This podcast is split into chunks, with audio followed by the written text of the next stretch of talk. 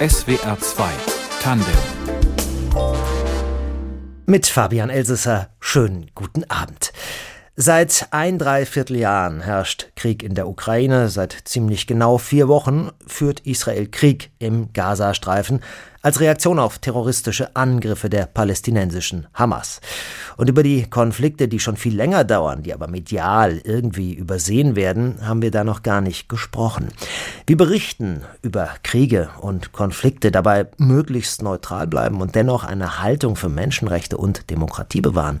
Darüber spreche ich heute mit Andreas Zumach. Er ist Journalist und erklärter Pazifist und hat rund 30 Jahre über die Vereinten Nationen aus Genf berichtet, die dort ihren zweiten Hauptsitz haben. Willkommen bei SWR 2 Tandem. Vielen Dank. Guten Abend, Herr Elsässer. Ja, das erste Opfer des Krieges ist Wahrheit oder auch im Krieg stirbt zuerst die Wahrheit. Das ist ein Sprichwort, das man mal dem griechischen Dichter Aeschylus zuschreibt, mal Erich Maria Remarque. Jedenfalls ist es ein sehr griffiger Satz. Welche Wahrheit ist im aktuellen Gaza-Krieg zuerst gestorben, Ihrer Meinung nach? Es ist die Wahrheit gestorben der Vorgeschichte. Das hat der UNO-Generalsekretär äh, Antonio Guterres in seiner Rede am 17. Oktober ja angemerkt, nachdem er die Verbrechen der Hamas eindeutig und mit den klarstmöglichen Worten verurteilt hat hat er dann gesagt, diese Verbrechen sind nicht in einem Vakuum, in einem luftleeren Raum passiert, sondern es gibt die Geschichte der, ich zitiere ihn immer wörtlich, 56-jährigen Einschnürung und Belagerung der palästinensischen Gebiete. Und diese Vorgeschichte ist in weiten Teilen ähm, der medialen Berichterstattung weggelassen worden. Und zwar bei uns mehr als zum Beispiel in israelischen Qualitätsmedien wie dem Haaretz. Wie beurteilen Sie denn die Berichterstattung im Allgemeinen bei uns?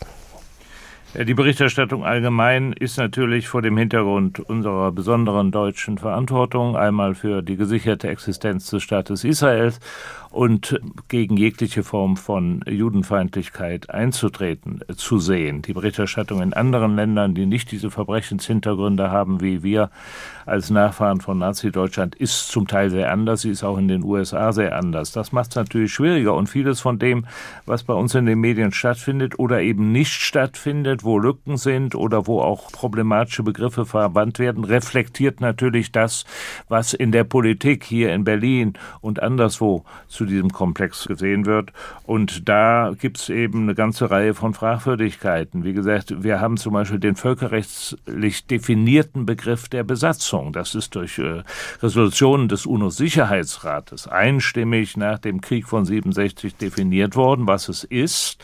Und dann auch die israelische Regierung aufgefordert worden, diese Besatzung zu verändern und zu beenden. Und diese Besatzung ist gestrichen worden aus der Sprachregelung. Zunächst der amerikanischen Regierung, 2018. Da kommt der Begriff Occupied Palestinian Territories nicht mehr vor, also besetzte palästinensische Gebiete. Und auch die Ampelkoalition hat in ihrem Koalitionsvertrag vom Herbst 2021 in dem Kapitel zum Nahostkonflikt diesen Begriff, der völkerrechtlich definiert ist, gestrichen. Und das reflektiert sich zum Teil auch eben im der journalistischen Berichterstattung. Äh, es gibt eine ARD-Medienbank, die wird vom Westdeutschen Rundfunk in Köln geführt für alle äh, Anstalten. Und da ist die Regel lediglich von einer Militärverwaltung, unter der sich die palästinensischen Gebiete seit 67 befinden. Auch dort kommt das Wort Besatzung nicht mehr vor. Man dürfte es aber sagen. Äh, man dürfte es sagen, nur ich stelle leider zunehmend fest, ich halte ja im Moment, ich habe jetzt 170 Vorträge gehalten seit Beginn des Ukraine-Krieges und da stelle ich fest, dass die Nachgeborenen, ich sag mal so die maximal 30-Jährigen, für die ist das der allererste Gewaltkonflikt, den sie bewusst erleben, der Ukraine-Krieg. Und die haben von all den früheren Kriegen angefangen, von Vietnamkrieg, Golfkriege, jugoslawischer Zerfallskrieg, Irakkrieg 2003, Afghanistan-Krieg, nicht den Schimmer einer Ahnung. Und wissen auch eben über diese Vorgeschichte der jetzt jüngsten Eskalation zwischen Israel und der Hamas zu wenig und sind dann auch gar nicht in der Lage, vielleicht doch aus Erfahrung und Kenntnis andere Begriffe zu benutzen als die, die sie dann in der ARD Mediendatenbank vorfinden.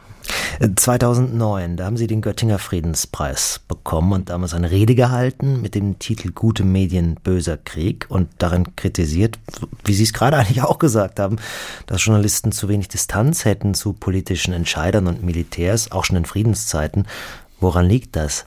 Na, das ist mir aufgefallen in dem Themengebiet, in dem ich mich jetzt seit Ende der 70er Jahre bewege. Einmal damals auch als Aktivist in der Friedensbewegung und dann ab 88 als Journalist. Das ist Außenpolitik, Sicherheitspolitik, Militärpolitik, Rüstungskontrolle, Abrüstung. Und da ist mir aufgefallen, schon zu Zeiten der noch so geordneten Ost-West-Block-Konfrontation, dass die Kollegen, und das waren damals ausschließlich Männer, die für dieses Themengebiet zuständig waren, eine zu große Nähe zu den militärischen und politischen Eliten und Entscheidungsträgern hatten oder eine mangelnde professionelle Distanz, was mir bei anderen Themengebieten ist, sei es jetzt Arbeitsmarktpolitik, nicht aufgefallen ist. Und seit wir dann in den 90er Jahren, seit Ende des Krieges auch mit Bundeswehrsoldaten im Ausland beteiligt sind, dann auch in heißen Kriegen wie 99, ist diese professionelle Distanz noch geringer geworden. Die Selbstidentifikation mit der Politik des eigenen Landes, der eigenen Regierung noch stärker geworden. Das ist problematisch. Und wenn man dann noch dazu nimmt, dass wir in diesem Themenbereich immer schon, soweit ich zurückdenken kann, so fünf, sechs, ich sag's mal, Alpha Tiere hatten in den wichtigen Leitmedien, Zeitungen, ich nenne die Namen jetzt nicht, aber sie sind ja alle bekannt, die auch groß die Gesamtberichterstattung auch kleinerer Zeitungen dann oder bei im Presseclub dann häufig eingeladen werden immer in der ARD. Ja, ich sag mal Friedhelm Brebeck, Josef Joffe, ne, das wären so. Ich meine etwa Josef Joffe, ich meine Stefan Cornelius, das ist der Kollege, der heute früher das Außenpolitikressort äh, der Süddeutschen führte. Ich meine Christoph von Marschall hier in Berlin beim Tagesspiegel, früher Michael Stürmer, der Kollege von der Welt, oder Karl Feldmeier verstorben von hm. der Frankfurter Allgemeinen Zeitung. Das ist ja auch alles wissenschaftlich höchst akribisch mal belegt worden in dem Buch des Leipziger Medienwissenschaftlers Uwe Krüger äh, Meinungsmacht, der Einfluss von Eliten auf Leitmedien und Alpha-Journalisten. Und das habe ich eben als zunehmend problematisch erfunden, wenn es dann um die konkrete Berichterstattung in Kriegen ging, sei es der Afghanistan-Krieg, der uns ja fast 20 Jahre lang beschäftigt hat, aber auch der äh, Jugoslawienkrieg von 1999. Das ist meine Kritik und ich habe dagegen dann gesetzt, ähm, nicht das Konzept des Friedensjournalismus, wie ihn der norwegische Friedensforscher Galtung mal in den 80er Jahren geprägt hat, weil mit dieser Begrifflichkeit ist immer das Missverständnis bei vielen Kolleginnen auch entstanden, man solle nun Agitator der Friedensbewegung sein. Nein, darum kann es natürlich nicht gehen. Die Kollegin Nadine Bilke, die beim ZDF ab Anfang des Jahrtausends die Online-Redaktion maßgeblich aufgebaut hat, hat dann den Begriff des konfliktsensitiven Journalismus geprägt. Den finde ich viel besser, habe ihn übernommen. Das heißt zum Beispiel in einer Konflikt, in einer Gewalt, einer Kriegssituation nicht unparteiisch oder überparteiisch, weil das täte auch so, als hätte ein Journalist und Journalist keine eigenen Empfindungen, keine subjektiven Zugänge. Die haben wir natürlich.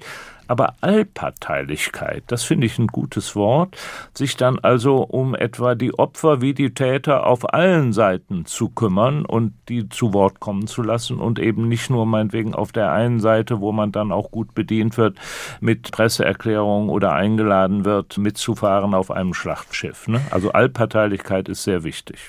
Allparteilichkeit ist ein starkes Stichwort und äh, Parteinahme beginnt ja auch schon mit der Wortwahl, finde ich. Ne? Also wie bezeichnet man wen oder was? Ein Beispiel. Die Angriffe der Hamas sind Terrorakte, die Hamas eine Terrororganisation und die BBC, also die äh, öffentlich-rechtliche britische Senderanstalt, benutzt diese Begriffe nicht in der aktuellen Nahostberichterstattung. Ja, nicht nur da nicht. Der langjährige äh, Kollege John Simpson, der seit 50 Jahren einer der profiliertesten Konflikt- und Kriegsberichterstatter der BBC ist, hat in einem großen Artikel letzte Woche im Guardian nochmal daran erinnert, dass die BBC diesen Begriff noch nie verwandt hat. Selbst als die Nazis äh, britische Städte in Schutt und Asche gelegt haben, Coventry, hat man das nicht als Terrorakte bezeichnet, als die irische republikanische Armee äh, schlimme Gewaltakte in Großbritannien verübt hat in den 70er Jahren, hat die BBC den Begriff Terrorismus nicht verwendet, obwohl sie massiv von der britischen Regierung unter Druck gesetzt wurde, das zu tun.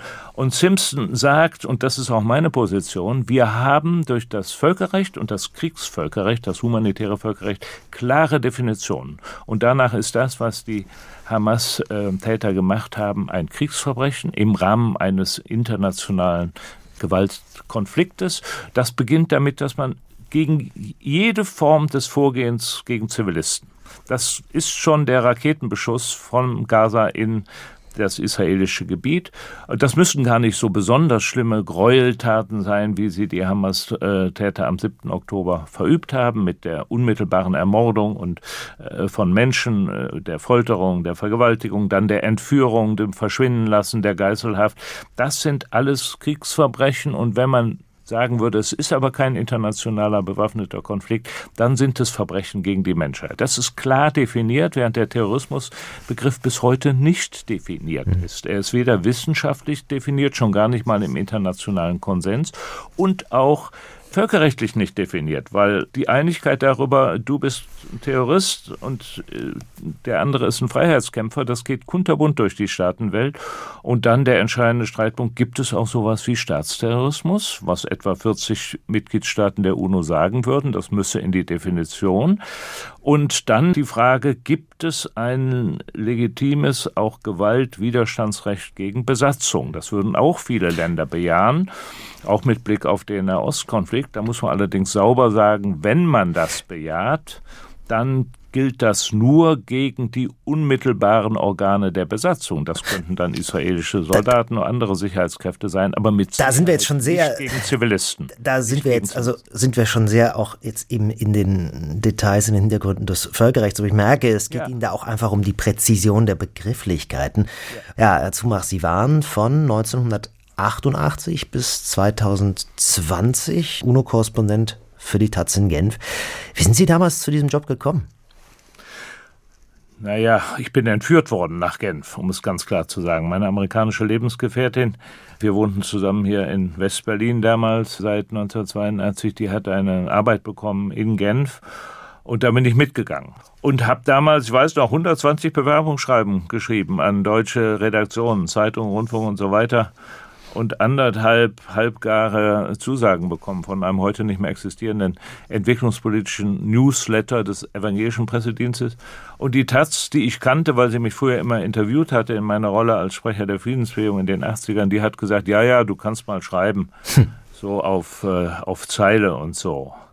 Naja, und dann ähm, passierten in den ersten drei Monaten in Genf zwischen Januar und Februar, März zwei Dinge, mit denen ich zum Teil weltweit in die Schlagzeilen gekommen bin. Ist überhaupt nicht mein Verdienst. Naja, und dann kamen auch andere Medien. Was passierte nämlich?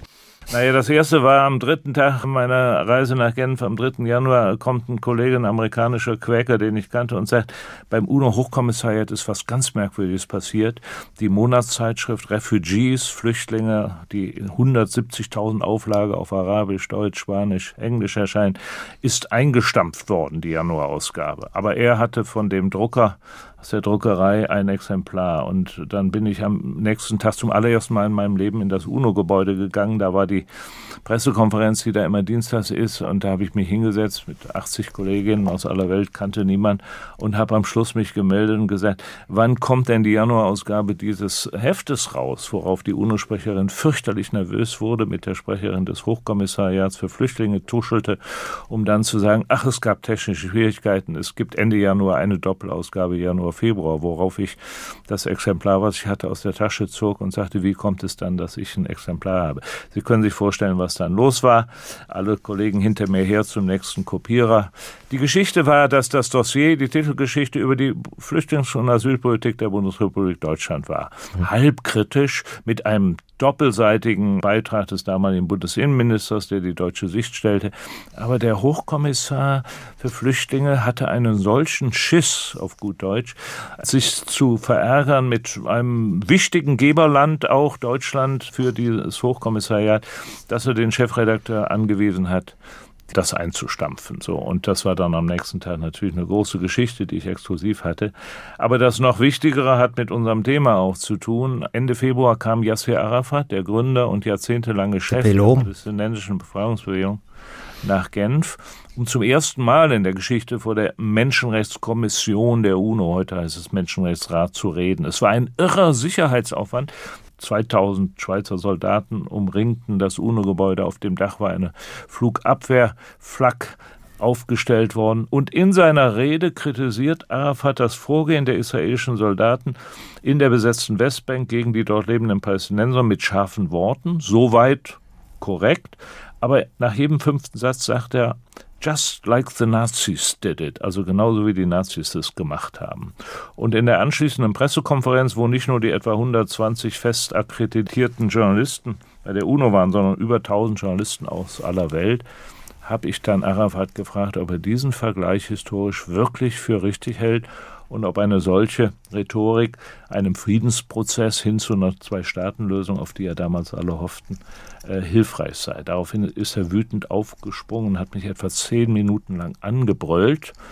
Das endete mit dem Satz, äh, Sie sind kein Journalist, Sie sind ein Agent des zionistischen Regimes, Sie geben einen Scheißdreck auf arabisches Blut, Sie sind nur interessiert an jüdischem Blut. Das war ein Riesenskandal in der UNO. Ähm, und am nächsten Tag Schlagzeile in allen Zeitungen international, in allen arabischen Zeitungen, in der New York Times, in der Taz, in der FAZ. Arafat beschimpft UNO-Korrespondenten der linken oder manchmal auch linksextremen Berliner Tageszeitung. Ja. Sie haben auch mal ein Buch über die UNO geschrieben. Globales Chaos, machtlose UNO ist die Weltorganisation überflüssig geworden? Fragezeichen 2015 erschienen. Wie ist denn Ihre Antwort heute auf Ihre eigene damals gestellte Frage? Naja, es gibt ja eine Neuauflage 2021, die dann auch die aktuellen Konflikte, natürlich den Ukraine-Krieg mit reinnimmt und ein sehr langes Kapitel hat über die Geschichte zwischen UNO und Israel und Palästina seit 1947. Ich habe damals gesagt, natürlich ist das Hauptziel in der UNO-Charta, die Menschheit von der Geißel des Krieges zu befreien nicht erreicht worden. Wir haben seit 1945 jetzt 252 inner- und zwischenstaatliche Gewaltkonflikte, den Ukraine-Krieg mitgezählt, auch den kürzlich aserbaidschanisch-armenischen. Aber, habe ich gesagt, stellen wir mal vor, die UNO hätte es nicht gegeben. Dann hätte es noch sehr viel mehr Kriege gegeben. Zweitens, möglicherweise auch mit Atomwaffen, was ja durch Verhandlungen im UNO-Rahmen verhindert worden ist einige Male. Die Überlebenden all dieser Kriege, um die hätte sich niemand gekümmert. Also die humanitären Organisationen der UNO sind natürlich wichtig. Flüchtlingshilfe. Es gibt es im Rahmen dieser UNO zu ganz vielen wichtigen Themen äh, internationale Abkommen und Verträge. Also das, wenn Sie mich fragen, ist das Glas halb voll oder halb leer, würde ich immer sagen, es ist halb voll. Und ich bin jemand, der sagt, das Reformprogramm, was der ehemalige Generalsekretär Kofi Annan 2005 der Generalversammlung in New York vorgelegt hatte, mit über 101 Vorschlägen mit dem Ziel der Stärkung, der Reform, mit dem Ziel der Stärkung der Handlungsfähigkeit, ist nach wie vor sehr aktuell. Und bei uns hat sich leider die ganze Reformdebatte immer nur verengt auf die Frage, wann denn Deutschland endlich mit einem ständigen Sitz und Veto auch in diesen Sicherheitsrat kommt. Sie haben vorhin schon erwähnt, dass der Generalsekretär Antonio Guterres kürzlich gesagt hat, eben die Angriffe der Hamas auf Israel seien nicht in einem luftleeren Raum geschehen. Also hat die Vorgeschichte mit in Betracht gezogen. Daraufhin hat der israelische Botschafter bei den UN äh, den Rücktritt von Guterres gefordert. Ich glaube, ein ziemlich einmaliger Vorgang in der Geschichte der Vereinten Nationen. Was sagt das über das Ansehen der UNO derzeit aus? Es ist ein einmaliger Vorgang. Sie haben völlig recht. Es hat es noch nie gegeben, eine Rücktrittsforderung an den Generalsekretär. Selbst der ehemalige ägyptischstämmige frühere Außenminister, Generalsekretär Boutros Boutros Ghali, das waren die Jahre 91 bis 90, der ein Kritiker war, auch der amerikanischen Politik, auch im Nahen Osten, ist niemals so angegangen worden von israelischer oder auch von anderer Seite. Herr Zumach, Sie sind 1954 geboren und waren Kriegsdienstverweigerer in den 70er Jahren. Hm, das war damals noch eine ziemliche Entscheidung. Ne? Das war die reinste Schikane mit Gewissensprüfung von der Kommission. Macht man nicht mal eben so. Äh, das war so, wobei ich äh, froh war, dass mein Vater an dem Tag, als ich dann siegreich von der Verhandlung zurückkam vom Kreiswehrersatzamt Bergisch Gladbach bei Köln, nur einen Satz gesagt hat. Er hat gesagt, an deiner Stelle hätte ich es genauso gemacht. Und diese Unterstützung, ähm, die ich immer gespürt habe, auch wenn sie vorher nicht so ausgesprochen war, die war schon sehr wichtig. Diese Verhandlungen haben ja damals immer äh, so Fangfragen gestellt. Gehen Sie mit Ihrer Freundin durch den Park, da springen vier Männer aus dem Busch und wollen Ihre Freundin vergewaltigen. Und Sie haben eine Pistole in der Tasche. Würden Sie die benutzen? Wieso habe ich eine Pistole in der Tasche, wenn ich mit meiner Freundin durch den Park gehe? Dann wurde mir gefragt, hätten die Menschen in der Tschechoslowakei 1968 äh, äh, sich nicht gegen die sowjetischen Panzer äh, wehren sollen. Da habe ich gesagt, natürlich hätten sie sich wehren sollen. Also obwohl ich da nicht eindeutig zu all den Fragen mit einer klar pazifistischen Haltung aufgetreten bin, hat man mich anerkannt. Mhm. Dieser Pazifismus, woher kam der? War das ja Menschenrechte als großes Familienprojekt? Also ganz bestimmt so, dass ich in jeder Hinsicht von den Eltern, aber auch schon von den Großeltern beiderseits in absolut gewaltfrei aufgezogen worden bin. Es hat auch keine Schläge gegeben oder, oder irgendetwas. Ähm, das war nicht unbedingt ausgesprochen so. Und dann sind für mich tatsächlich die zivilisatorischen Fortschritte der Jahre 45 bis 48, also die UNO-Charta mit dem Kriegsverbot und die Allgemeine Erklärung der Menschenrechte, in der ja zum allerersten Mal individuelle Menschenrechte definiert wurden, kodifiziert und dann universell gültig vereinbart wurden. Das ist für mich äh, entscheidende Richtschnur damals schon gewesen. Und dann habe ich eben, als ich dann in die USA ging, um meinen Zivildienst zu machen, sehr überzeugende Akteure gewaltfreien Widerstandes nicht nur theoretisch gelesen, sondern praktisch kennengelernt und durfte mit ihnen zusammenarbeiten. Mhm. Das hat dann noch das verstärkt. Ja, Sie sind dann mit der Aktion Sühnezeichen in die USA gegangen, als Zivildienstleister dann im Ausland. Und Sie haben gerade schon gesagt, Sie hätten da auch praktische Beispiele eines gewaltfreien Widerstands erlebte. Was genau haben Sie da gemacht? Mit wem haben Sie da gearbeitet? Mit der US-amerikanischen Landarbeitergewerkschaft United Farm Workers Union, mehrheitlich Mexikoamerikaner, die als Pflücker für Obst und Gemüse in die USA kamen, angefangen in Südkalifornien mit den Erdbeeren, dann Salate, dann Trauben, dann irgendwann im Herbst die Kartoffeln in Ohio. Die damals, wir sind jetzt Ende der 60er, Anfang der 70er, völlig rechtlos waren, weil sie ausdrücklich von der gesamten nationalen Arbeitsgesetzgebung, die in den USA in den 20er, 30er Jahren in den großen Industrien erkämpft bekämpft wurden, ausgeschlossen wurden. Also es gab Kinderarbeit, die Lebenserwartung war 49 Jahre. Es wurde das hochgiftige DDT, was bei uns schon verboten war, mhm. äh, in die Felder gestreut. Und die haben dann eine Gewerkschaft gegründet, haben ihre Rechte eingefordert, die wurden ihnen nicht gegeben, haben gestreikt. Die Streik konnten leicht gebrochen werden, weil man dann über die Grenze Illegale aus Mexiko in die Felder brachte. Und dann haben sie einen Warenboykott organisiert gegen bestimmte Produkte, Weine, größte Weinhersteller der Welt, Gallo in Kalifornien und Trauben und Salate. Und das ist der erfolgreichste Verbraucherboykott gewesen der Geschichte seit Gandhis äh, Salzboykott gegen die britischen Kolonialherren. Und da habe ich in Chicago Boykott organisiert, gewaltfreie Aktionen, gewaltfreien Widerstand gelernt, Hungerstreiks und so weiter und so weiter. Und es war eben erfolgreich. Inwiefern hat das Ihren weiteren Weg geprägt? Ich meine, Sie waren dann sogar Sprecher der Friedensbewegung in Deutschland.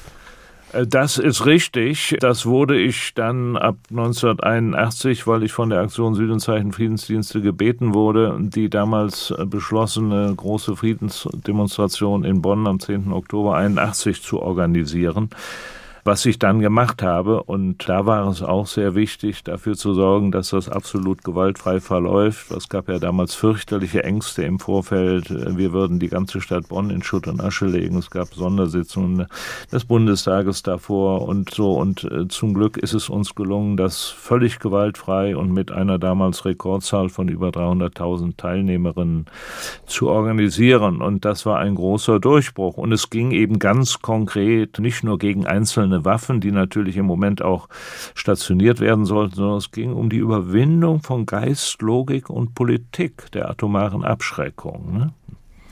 Und Sie haben dann, äh, beziehungsweise zum zur Zeit dieser Hofgartendemos waren Sie dann, glaube ich, schon fertig. Also Sie haben Journalismus, Volkswirtschaft und soziale Arbeit studiert und Sie sind dann auch sehr früh Redakteur bei der Zeitung Die Neue in Berlin geworden, mit Mitte 20.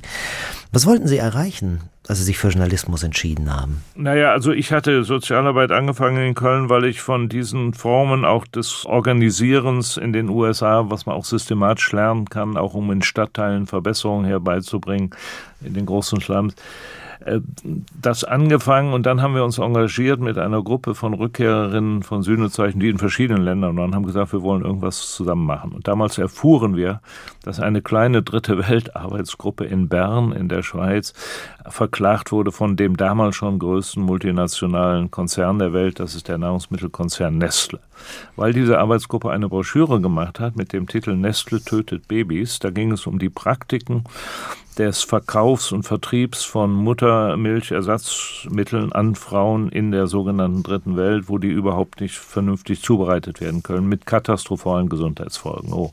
Und dann bin ich zu dem Prozess gefahren und danach haben wir beschlossen, das machen wir in Deutschland und haben eine jahrelange Aufklärungskampagne über Nestle gemacht und waren immer natürlich der Hoffnung, dass die Medien, der Kölner Stadtanzeiger, das war damals mein Hausblatt, auch der WDR darüber mal berichten, über dieses von uns natürlich als wichtigstes Thema empfunden. Und das geschah aber nicht. Und das hat mich so geärgert, dass ich gesagt habe, das willst du besser machen. Und dann habe ich entschieden, ich studiere Journalismus, das konnte man in Köln damals im Zusammenhang mit Volkswirtschaft, um auf der anderen Seite des Zaunes eben es besser zu machen. Und dann bin ich im Rahmen eines Praktikums nach West-Berlin zu der Neuen gekommen.